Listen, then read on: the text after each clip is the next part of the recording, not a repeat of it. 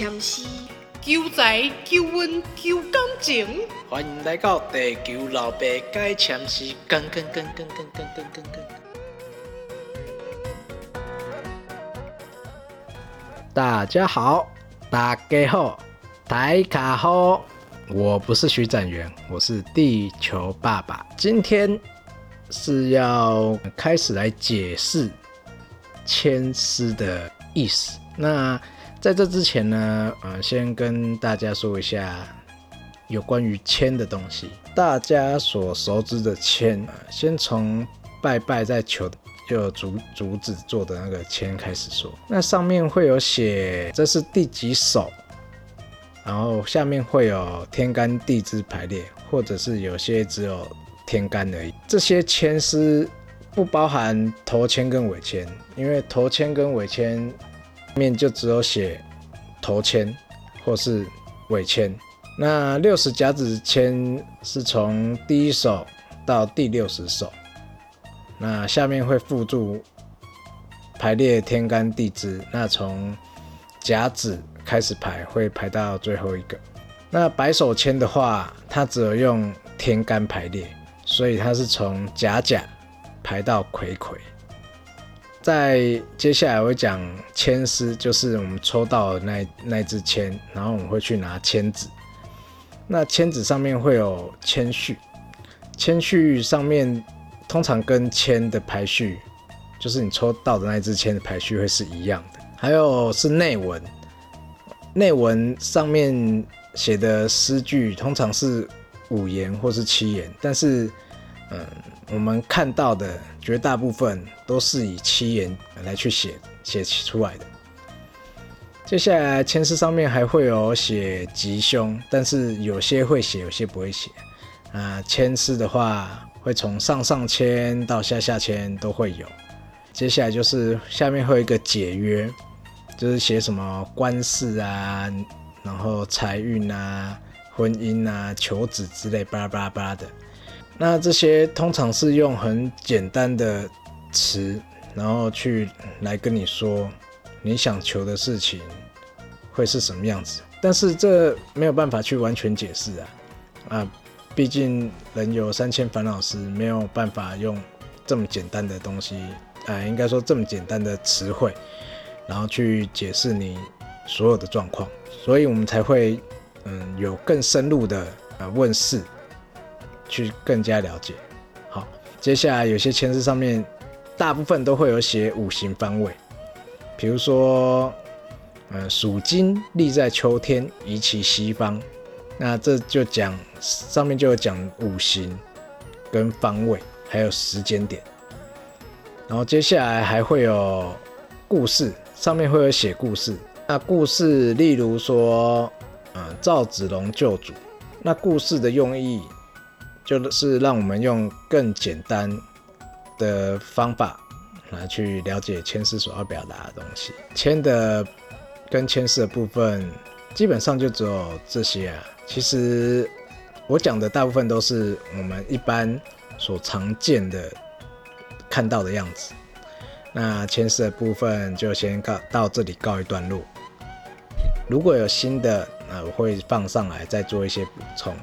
好那接下来我们要说的是六十甲子签的第一首。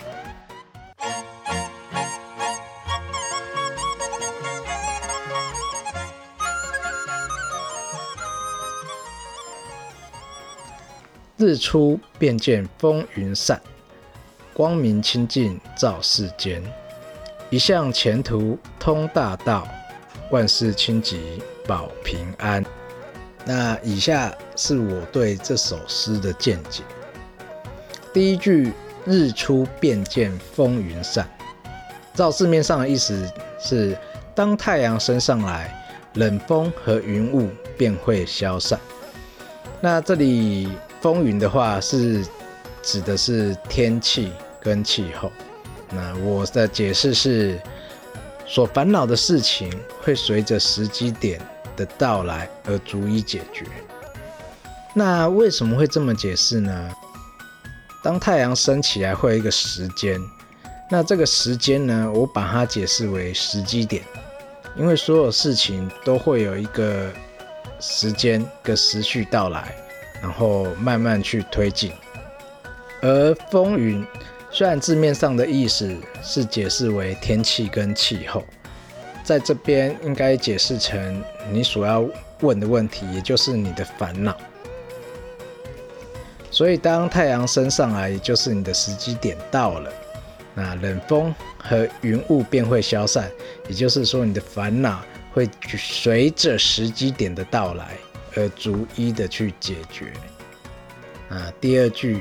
光明清净照世间，明亮洁净的阳光照耀着人间。光明在这边我解释成光亮、明亮的；清净我解释成清纯干净。那我的解释是，如同太阳升起后，用明亮纯净的阳光照亮这人间，一向前途通大道。一段时间内，未来的前程会像走在宽阔的道路上。那这边的一项，我解释成一段时间，因为有时机点，而时机点是不可能永远都停留在那边的，所以我才会说是一段时间。所以我的解释是在这段期间，你想做的事情。会如同走在宽阔的道路上一样顺利，万事清吉保平安，任何事情都会安定吉祥且平安的。那其实“清吉”这个词在我们台湾教育部的词典是找不到的。那我另外有查到“清吉”有清平吉祥的意思。那清平。有太平的意思，但是我这边解释的是，嗯，比较纯洁、沉静。那极有好的、善的意思。那所以我的解释是，只要内心保持好的想法跟念头，你的任何事情都能平顺安稳。那我为什么会这样解释呢？是因为，呃，任何宗教。啊，都希望我们能保持一个善良的心跟正向的心态，然后我们就能逢凶化吉。好，那接下来我们讲故事。千诗里面的故事通常是戏曲啊，或是民间故事或俚语来写成的。那其实这些故事呢，就像是我们的伊索寓言一样。好，那我先说第一个故事：包公请雷惊人中。那这个故事呢，又有两个典故。地球爸爸在网络上搜寻了这故事的意思，那就先跟大家讲一下。第一个典故呢，就是宋朝的时候，因为人民为了干旱所苦，那包公是一个刚正不阿，那又很勤政爱民的，所以他就请了雷神去下雨，降下甘霖，然后使五谷能丰收，解除了这场灾难跟干旱。那这件事情呢，就传到了。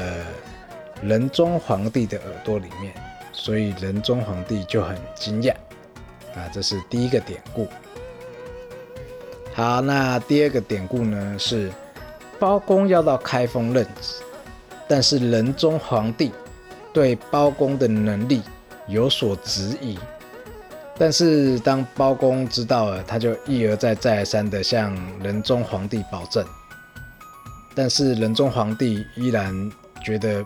信不过，所以包公呢就向上天祈求降下落雷来，让仁宗皇帝做一个见证。那过没多久，就真的降下落雷。之后仁宗皇帝呢就受到了惊吓，之后也不止于包公，也让包公到开封来任职。好，那第二个故事是包文正。沈张世珍不是豹纹哦，也不是长湿疹哦。好，那故事的主角不是包公，是张世珍。那张世珍呢，当年与金丞相之女金牡丹指腹为婚，但家道中落，就可怜前往金府认亲，但是金牡丹老辈就是势利嘛，就跟现在的嗯某些有钱人一样，看不起穷人，好，所以逼迫张世珍哦，要在碧波潭上的草庐，在那边住，然后考取功名之后，才能跟他女儿结婚。但是你知道吗？有钱人家有就是会有。可能出现一些公主，那公主就可能有公主病，所以呢，那位公主就是嫌贫爱富，但是那个坛里面呢有一只鲤鱼精，叫做碧波仙子，她很爱张世珍吟读诗书之声，所以被他吸引，然后久了就爱上他了。然后他就会变成金牡丹的样子，然后然后来安慰一下张世珍的寂寞。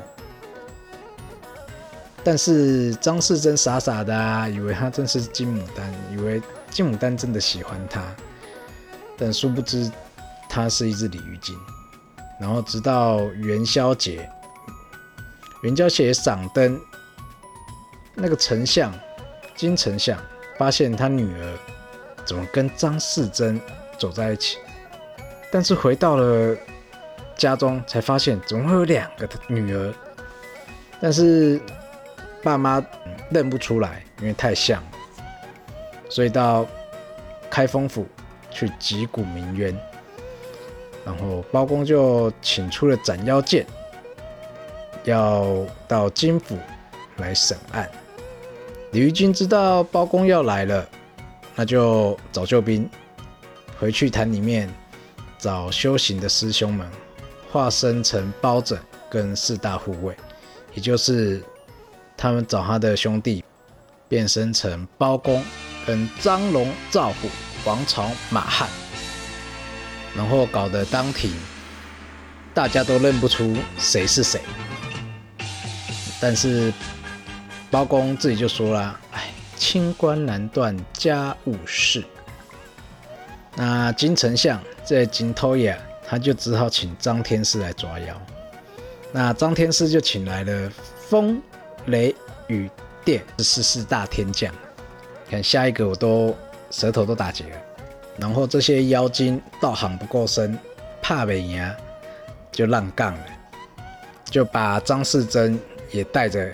一起浪杠之后呢，观世音出现，因为观世音知道了鲤鱼精动了真情，触犯了天条，但是他又舍不得拆散这一对恋人，所以呢，他就给了鲤鱼精两条路来走。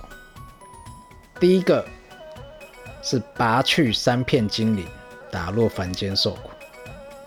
第二个是跟菩萨回去南海修炼，五百年后得道升天。之后呢，鲤鱼精为了真爱，选择落凡间跟他结婚，然后受苦，然后两人白头偕老。但另外一种说法是不是拔去精灵，而是拿出他的内丹。好，但是不论。这两种说法的结局其实都是一样的。那以上就是这些故事的典故跟内容。嗯，有兴趣的可以上网查一查。其实我也很想跟你们说，直接上网查就好了。因为我是地球爸爸，不太会说故事。嗯，说故事可能要请 GK 爸爸。但是我呢？还是会很努力的学着怎么说故事，好让各位听众呢能对故事了解，也对千丝了解。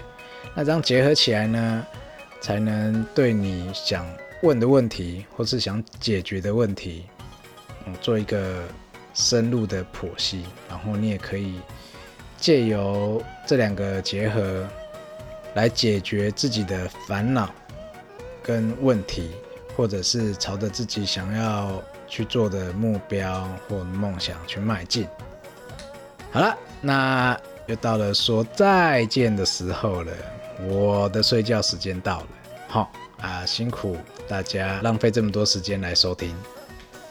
那如果还有任何问题，请上 IG 搜寻“地球爸爸解签四四四四四”。